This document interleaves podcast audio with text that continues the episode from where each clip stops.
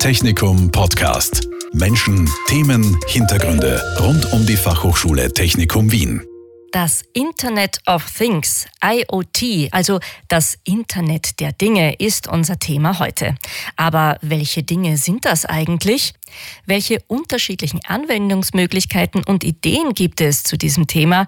Darum geht's heute in unserem Podcast. Mein heutiger Gast ist Harald Winkelhofer. Er ist Lektor und Forscher an der Fachhochschule Technikum Wien und er ist verantwortlich für das neue IoT-Labor, das es hier an unserer Fachhochschule gibt. Herzlich willkommen, Harald Winkelhofer. Herzlichen Dank für die Einladung. Ja, ich habe es schon erwähnt. Es gibt ein neues IoT-Labor an der Fachhochschule Technikum Wien. Erzählen Sie uns doch bitte ein bisschen was über dieses neue Labor. Das Neue daran ist im Grunde genommen, dass es eigentlich kein klassisches Labor ist, wie man es an einer Hochschule kennt, sondern wir versuchen den ganzen Fachhochschulcampus zum Labor zu machen und überall Praxiscases auszustellen, ob das im Freien ist draußen oder ob das eben auch drinnen ist in diversen Räumlichkeiten. Und den Raum, den wir IoT-Labor nennen, den sollte man eigentlich eher als Showroom bezeichnen, weil dort gibt es dann eben diverse Plakate oder einen großen Screen, wo man die Ergebnisse oder die Inhalte, die so passieren, sehen kann. Aber das, was eigentlich ausgestellt und aufgestellt wird, das spielt sich im ganzen Gelände der Fachhochschule Technikum Wien ab. Mhm. Was zum Beispiel spielt sich denn da ab? Eines unserer ersten Projekte, die wir installiert haben, war beispielsweise zwischen den Gebäuden äh, A und, und F bei der Mensa in der Nähe im Freien auf der Wiese. Da haben wir eine Wetterstation mit unserem Partner Ott Hydromet installiert. Das ist eine vernetzte Wetterstation, die die Daten, nicht nur Wetterdaten, äh, auch anderes, also Wind, Sonne, Regen und, und jegliche Details sammelt und dann eben über die Luft sozusagen, ähm, über ein Netzwerk ans Labor schickt, an einen Server schickt, wo man Dashboard hat und eben sieht Vergleichswerte unserer Wetterstation mit Wetterstationen, die zum Beispiel am Kahlenberg stehen oder in Weingärten in der Wachau stehen. Und das kann man da visualisieren. Und in echt zum Angreifen steht diese Installation dann eben zum Beispiel zwischen unseren zwei Gebäuden im Freien, in der Wiese, wo jeder hingehen kann und sich das anschauen kann. Mhm, das heißt also, es ist auch so gedacht, dass man sich die Dinge eben hier an der Fachhochschule genauer anschauen kann, angreifen kann und entdecken kann. Völlig richtig. Also das große Ziel ist alle Dinge, weil das Internet der Dinge ist ja ein sehr virtueller Begriff für viele. Den wollen wir real auch bei uns darstellen und ausstellen. Den Begriff Internet of Things und die Things, ob das eben jetzt eine Wetterstation ist oder ein anderes Beispiel, wir haben auch eine solarbetriebene IoT-Bank die steht auch im Freien. Da können Studentinnen und Studenten sich hinsetzen, ihre Handys laden oder gratis äh, Internet von Magenta genießen. Die haben uns das gesponsert und zur Verfügung gestellt. Auch zum Angreifen und eben zum Nutzen. Oder ein drittes Beispiel, um abzuschließen. In ganz vielen Räumen, in über 60 Räumen, haben wir Raumluftgütesensoren installiert. Die messen die Luftqualität. Ist auch zum Angreifen und zum Sehen, weil wenn das Ding rot blinkt, dann heißt es bitte lüften. Und das sind eben die Ziele, die wir verfolgen. Wir wollen die Dinge greifbar, angreifbar und visualisierbar machen. Mhm. Bleiben wir gleich bei diesem Projekt der Raumluftgütemessung. Das ist ein ganz neues Projekt, das Sie haben. Können Sie uns darüber noch ein bisschen mehr erzählen, wie das genau funktioniert? Also die Raumluftgütemessung funktioniert mal im Grunde genommen über einen Sensor, der ist so groß wie unsere Handfläche. Da haben wir im Gebäude über 60 Räume von Hörsälen, Seminarräumen, Übungsräumen, Laborräumen natürlich auch, aber auch Büros von Mitarbeiterinnen und Mitarbeitern sowie Besprechungsräume äh, damit ausgestattet. Da hängen an den Wänden, nicht beim Fenster, sondern eben auf der Innenseite des Raumes diese handflächengroßen Sensoren. Die messen den CO2-Gehalt in der Luft, dann messen Sie die Luftfeuchtigkeit und die Temperatur. Und die Sensoren sind, es ist eine Internet of Things Anwendung, deswegen mit dem Internet verbunden, wo wir im Hintergrund ein Dashboard haben. Über das können wir die Sensoren steuern und Schwellenwerte einstellen. Also wir können zum Beispiel sagen, wenn mehr als 1000 Stück pro Million CO2-Partikel in der Luft sind, dann blinkt der Sensor rot. Der könnte auch einen Ton machen, das wollen wir aber nicht zumuten. Während der Vorlesung zum Beispiel, dass dann anfängt zu piepsen, geht aber auch. Aber blinken reicht schon, das würde dann bedeuten, bitte lüften fünf bis zehn Minuten. Damit man einfach die Luft wieder mal austauscht und durchwälzt. Das ist äh, ganz eine einfache Anwendung, die aber gerade auch sehr stark äh, seit Ende des Jahres ja auch in den Medien ist. Da gibt es ja die Initiative Gesundes Österreich und die beschäftigen sich auch damit, dass man in Bildungseinrichtungen wie Schulen, äh, Hochschulen bis hin zu Kindergärten eben solche Messsysteme einführt, damit man Qualitätsstandards für saubere Luft schafft. Und da sind wir in Österreich die erste Fachhochschule, die so ein System jetzt hat. Wir haben es schon installiert, wir haben es aber noch nicht in Betrieb genommen in Sachen Kommunikation. Es wird nämlich demnächst in jedem Raum auch einen kleinen Aufkleber geben, neben dem Sensor. Es wird hinter jedem Aufkleber, also wird ein QR-Code sein und hinter jedem Aufkleber sozusagen gibt es dann eine eigene Website, die wird dann einmal erstens nur die Messwerte zeigen, was da gerade los ist im Raum, aber auch informieren eben über Qualitätsstandards äh, in der Luft und was man da eigentlich so tun sollte und warum man lüften sollte und wie lange man lüften sollte und vieles andere.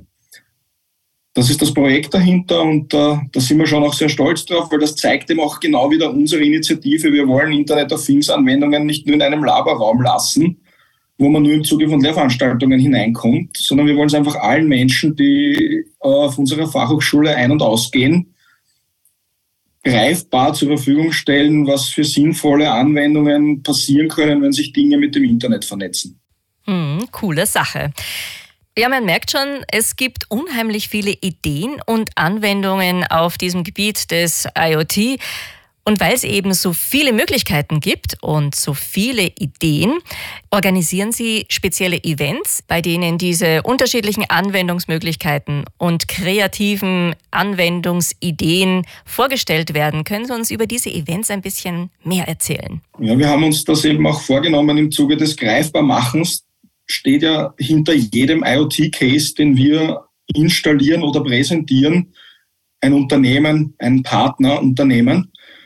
Da sind wir schon während der Corona-Zeit, wo wir keine Events machen durften, auf die Idee gekommen, sobald wir wieder dürfen, starten wir eine Eventserie und bringen die alle auf die Bühne und zeigen, äh, was wir für Anwendungen haben und was natürlich die Unternehmen noch so machen diese Eventserie, die da entstanden ist, die hat den Namen Meet the Future of IoT.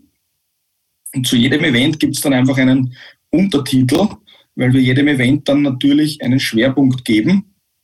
Wir hatten jetzt äh, bisher zwei, wir machen immer zwei Events pro Jahr.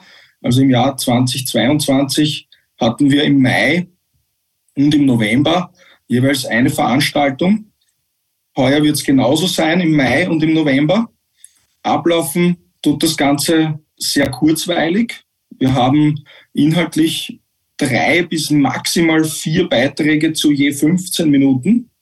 Da wird eben ein IoT-Case vorgestellt. Das heißt, man hört im Grunde genommen drei bis vier verschiedene Unternehmen mit verschiedenen Cases. Meistens ist auch mindestens ein Case davon wirklich bei uns im Haus an der Fachhochschule eben verfügbar. Danach gibt es eine Fragerunde, Schrägstrich Podiumsdiskussion, wo dann alle Teilnehmerinnen mit mir als Moderator auf der Bühne sitzen und so wiederum 15 bis 20 Minuten Fragen beantworten.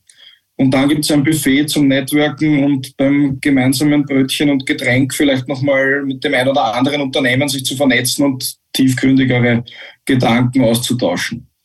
Und das ist bis jetzt wirklich gut angekommen und mich freut es auch, dass wir jedes Mal neue Firmen dadurch an Bord bringen. So haben wir auch immer neue Cases, die entstehen.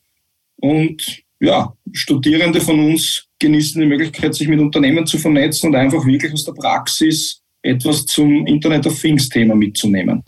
Mhm, der nächste Event, Sie haben es schon erwähnt, wird im Mai sein. Gibt es da schon ein genaues Datum? Wir sind äh, genau noch in der Planung. Also wir haben, es wird äh, vor dem 15. Mai sein, so viel kann ich schon sagen, irgendwann zwischen 4. und 10. Mai. Da drehen sich gerade die Diskussionen mit unseren Firmenpartnern, welcher Tag es wird. Meistens ist es ein Mittwoch oder Donnerstagabend, damit wir auch so viel wie möglich äh, von allen Studiengängen und Abendformen, Tagesformen äh, die Chance geben können, dabei zu sein, weil das ist ja, wie gesagt, eine Veranstaltung, die ist für alle Studentinnen und Studenten unserer Fachhochschule, plus wir laden noch immer externe Unternehmen ein, zusätzlich. Das heißt, der Mai-Termin, den kann ich jetzt leider noch nicht präsentieren. Es wird vor dem 15. Mai sein, das kann ich versprechen, aber es wird sich im Februar fixieren. Alles klar, das wird dann auf den üblichen Kanälen kommuniziert, welches Datum das dann genau ist. Diese Events heißen Meet the Future of IoT. Jetzt zum Abschluss würde mich noch interessieren, wie sehen Sie persönlich denn die Zukunft des IoT? Also ich sehe das sehr geerdet, muss ich sagen, weil äh, die Zukunft des IoT ist für mich einmal die Thematik, so viel wie möglich sinnvolle Lösungen für den Alltag zu schaffen. Und da geht es ja nicht nur immer darum, dass man das nächste Neue erfindet, sondern dass man Bestehendes vernetzt und sichtbar macht, so sichtbar macht, dass man damit was tun kann. Ob das jetzt die Wetterstation ist, ob das die Raumluftgüte ist, die wir heute besprochen haben, oder viele andere Dinge. Was aber, wenn wir jetzt schon zur Zukunft kommen, auf technologischer Ebene passiert, ist, es geht natürlich bei IoT-Anwendungen ja immer darum, Daten von einem Sensor zu sammeln, die irgendwie sicher über ein Netz zu schicken und dann im Big Data-Bereich toll über Dashboards aufzubereiten. Was für mich aber dazu kommt in der Zukunft, was die Technologie betrifft, ist, dass man diese Daten zum Beispiel anreichert mit äh, künstlicher Intelligenz und automatisierte Ableitungen oder Aktionen trifft. Also das wird im IoT-Bereich bei bestehenden Anwendungen, die es heute schon gibt, auf der Technologie-Ecke sicherlich ein Add-on werden. Und das Thema der künstlichen Intelligenz spielt natürlich da auch bei der Verarbeitung der Daten ganz stark hinein. Und die Zukunft wird dort immer mehr künstlich intelligent werden in der Aufbereitung und in der Aktion, die danach passiert, wenn man irgendwelche Daten erfasst hat. Mhm. Haben Sie da auch schon ein Beispiel, was das sein könnte oder wie das genau aussehen könnte? Also bei uns zum Beispiel im Werden, äh, ein nächster Schritt jetzt, wenn man die Raumluftgüte nimmt, ist, wenn die Sensoren diverses erkennen und wir haben zum Beispiel in einem Labor Klimaanlagen, Heizungen laufen, die Sensoren erkennen Schwellenwerte, dann wird automatisch die Klimaanlage oder die Heizung runter oder rauf geregelt, ohne dass jemand eingreifen muss. Also das wäre so eine automatisierte Ableitung, die bei uns in, im Alltag definitiv Fuß fassen wird und die dann eben für Energieeffizienz sorgen wird und, und viele weitere Vorteile. Alles klar, die Zukunft des IoT ist also vernetzt und künstlich intelligent. Vielen Dank, Harald Winkelhofer, für diese Einblicke in die Welt des IoT hier bei uns an der Fachhochschule Technikum Wien. Danke für Ihre Zeit. Ich danke Ihnen herzlich und wünsche noch einen schönen Tag.